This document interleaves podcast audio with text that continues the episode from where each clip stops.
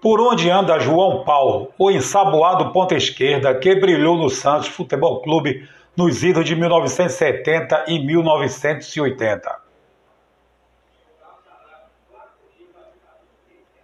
Por onde anda João Paulo, o ensaboado ponta esquerda que brilhou no Santos nos idos de 70 e 80? João Paulo de Lima Filho, mais conhecido como João Paulo, o Papinha da Vila, apelido dado em referência ao Papa João Paulo II, nasceu em São João de Meriti, em 15 de junho de 1957. João Paulo era um ponto esquerda ensaboado, corria 25 metros em 3 segundos, de repente brecava e mudava a direção, deixando o marcador no vácuo. Seus cruzamentos eram calculados e seus chutes potentes.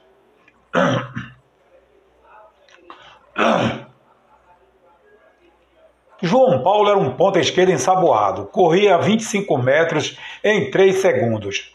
De repente brecava e mudava a direção, deixando o marcador no vácuo. Seus cruzamentos eram calculados e seus chutes potentes. Também cabeceava com eficiência, apesar de ter apenas 1,69m.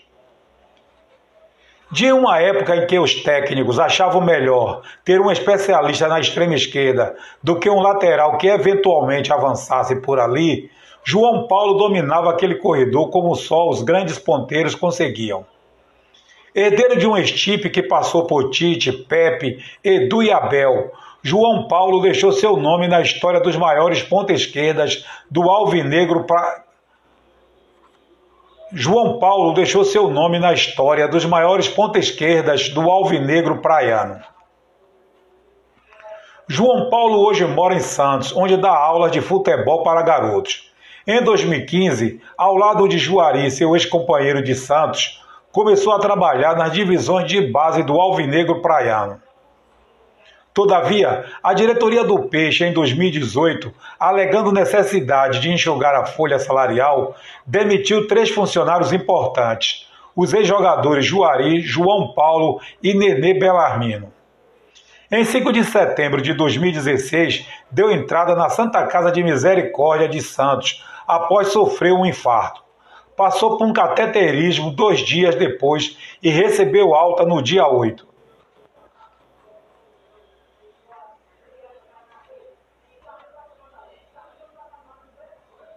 João Paulo começou no São Cristóvão em 1976, mas foi no Santos por onde João Paulo começou no São Cristóvão em 1976, mas foi no Santos para onde foi no ano seguinte que estourou. Vestiu pela primeira vez a camisa do Peixe no dia 5 de junho de 1977, próximo de completar 20 anos. A estreia diante do Botafogo de Ribeirão Preto pelo Campeonato Paulista terminou empatada por 1 a 1. Não se tornou titular imediatamente. Durante um tempo, ficou na reserva de Bozó. Em outubro de 1977, Otto Glória o promoveu a titular e nunca mais perdeu a posição. Desacreditado, sem dinheiro para grandes contratações, nas mãos do técnico Chico Formiga, o Santos formou uma equipe que ficou conhecida por Meninos da Vila. Desacreditado, sem dinheiro para grandes contratações, nas mãos do técnico Chico Formiga, o Santos formou uma equipe que ficou conhecida por Meninos da Vila. Os endiabrados garotos faziam os adversários tremerem e davam à massa santista o prazer de momentos que tinham se tornado escassos. Faltava a perspectiva de lutar por um título, e ela veio com o Campeonato Paulista de 1978. Insuflado pelo clamor das arquibancadas, do meio de campo para frente, aquele time era tão rápido que o seu jeito de jogar foi batizado de futebol discoteca. Realmente, e o Shawn Bidense? Realmente, e o Shawn Bidense dos Bidis parecia ser o fundo musical perfeito para o ritmo daqueles garotos. Aquele Santos com aquele, aquele Santos com ele pela esquerda, Newton Batata pela direita, Juari pelo meio e ainda com os meias Pita e Ailton Lira, foi um dos times mais ofensivos do final dos anos 70. No Santos, além do Campeonato Paulista de 1978, João Paulo foi campeão do torneio vencedor. No Santos, além do Campeonato Paulista de 1978, João Paulo foi campeão do torneio Vencedores da América, no Uruguai, e do torneio Cidade de Pamplona, na Itália, ambos em 1983. No Santos, além do Campeonato Paulista de 1978, João Paulo foi campeão do torneio Vencedores da América no Uruguai e do torneio Cidade de Pamplona, na Itália, ambos em 1983. O sucesso rendeu a todos, menos Pita, convocações para a seleção brasileira, sendo a vez de João Paulo em 19 de agosto de 1979, sem, no entanto, entrar em campo. Ele voltaria a ser convocado no ano seguinte, atuando em um amistoso contra a seleção mineira, em 1 de maio, mas depois só seria lembrado novamente durante a campanha do vice-campeonato Santista no Brasileiro de 1983, quando ganhou uma chance do técnico Carlos Alberto Parreira em 22 de abril. Entrou no segundo tempo do amistoso contra o Chile no Maracanã, no dia 28, no lugar de Éder, e foi convocado mais uma vez em 20 de maio para uma série de amistosos na Europa e estreou como titular no terceiro jogo, contra a Suíça em 17 de junho, como teste, sendo substituído por Éder aos 23 minutos do segundo tempo.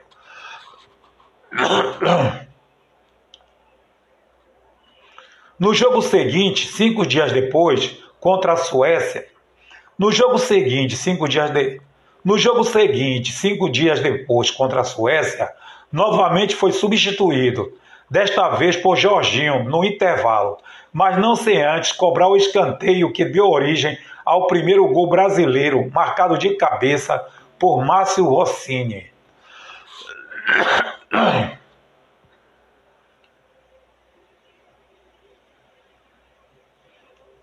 No jogo seguinte, cinco dias depois contra a Suécia, novamente foi substituído, desta vez por Jorginho, no intervalo, mas não sem antes cobrar o escanteio que deu origem ao primeiro gol brasileiro, marcado de cabeça por Márcio Rossini. Sua última partida com a camisa da seleção foi em 28 de julho, mais uma vez contra o Chile, após, após nova convocação. Sua última, sua última partida com a camisa da seleção foi em 28 de julho, mais uma vez contra o Chile, após nova convocação, seis dias antes, e pela única vez atuou durante os 90 minutos. Seria convocado numa. Seria convocado um, seria convocado uma última vez em 26 de agosto, durante a primeira fase da Copa América, sem, no entanto, entrar em campo, finalizando sua participação na seleção brasileira com quatro jogos oficiais, um não oficial e nenhum gol marcado. Após o Campeonato Paulista de 1983, foi para o Flamengo, onde atuou em apenas 40 partidas e marcou quatro gols em 1984, até 19 de agosto, quando vestiu pela última vez a camisa rubro-negra, já no Campeonato Carioca. De lá foi para o Corinthians. Seu passado santista, com o futebol considerado pouco valor. De lá foi para o Corinthians. De lá foi para o Corinthians. Seu passado santista, com o futebol considerado pouco voluntarioso, teoricamente não seria o ideal para o torcedor corintiano, mas acabou ficando mais de cinco anos no Parque São Jorge, depois de sua estreia em 19 de setembro. João Paulo foi vice-campeão paulista em 1984, perdendo a final curiosamente para o Santos, ex-time do Ponta, e depois faria parte do time vencedor do estadual de 88. O Timão derrotou o Guarani na final. No total, defendeu o Corinthians em 259 jogos, marcando 36 gols. Chegou ao Palmeiras para o Campeonato Paulista de 1990, mas aos 32 anos já não era mais o mesmo e disputou a maioria dos seus 19 jogos pelo time na meia esquerda. Transferiu-se transferiu-se para o transferiu-se para o Yamaha do Japão naquele mesmo ano, voltando em 1991 para defender o São José. No ano seguinte, passou ainda pelo Grêmio Maringá antes de voltar em abril ao Santos para a disputa do Campeonato Brasileiro de 1992. Antes de estrear, disse que a mudança para o meio de campo tinha sido um dos fatores para compensar a idade. Antes de estrear, antes de estrear, disse que a mudança para o meio de campo tinha sido um dos fatores para compensar a idade. João Paulo se despediu do Santos em 9 de maio de 1992, na derrota santista diante do Cruzeiro por 2 a 1 na Vila Belmiro. No Santos fez 400, no Santos fez 413 no Santos fez 413 partidas e é o terceiro maior artilheiro na era pós-Pelé. No Santos fez quatro no Santos fez 413 partidas e é o terceiro maior artilheiro na era pós-Pelé, ao lado de Serginho Chulapa com 104 gols. Ele encerraria a carreira naquele mesmo ano no Náutico. Ele encerraria a carreira naquele mesmo ano no Náutico.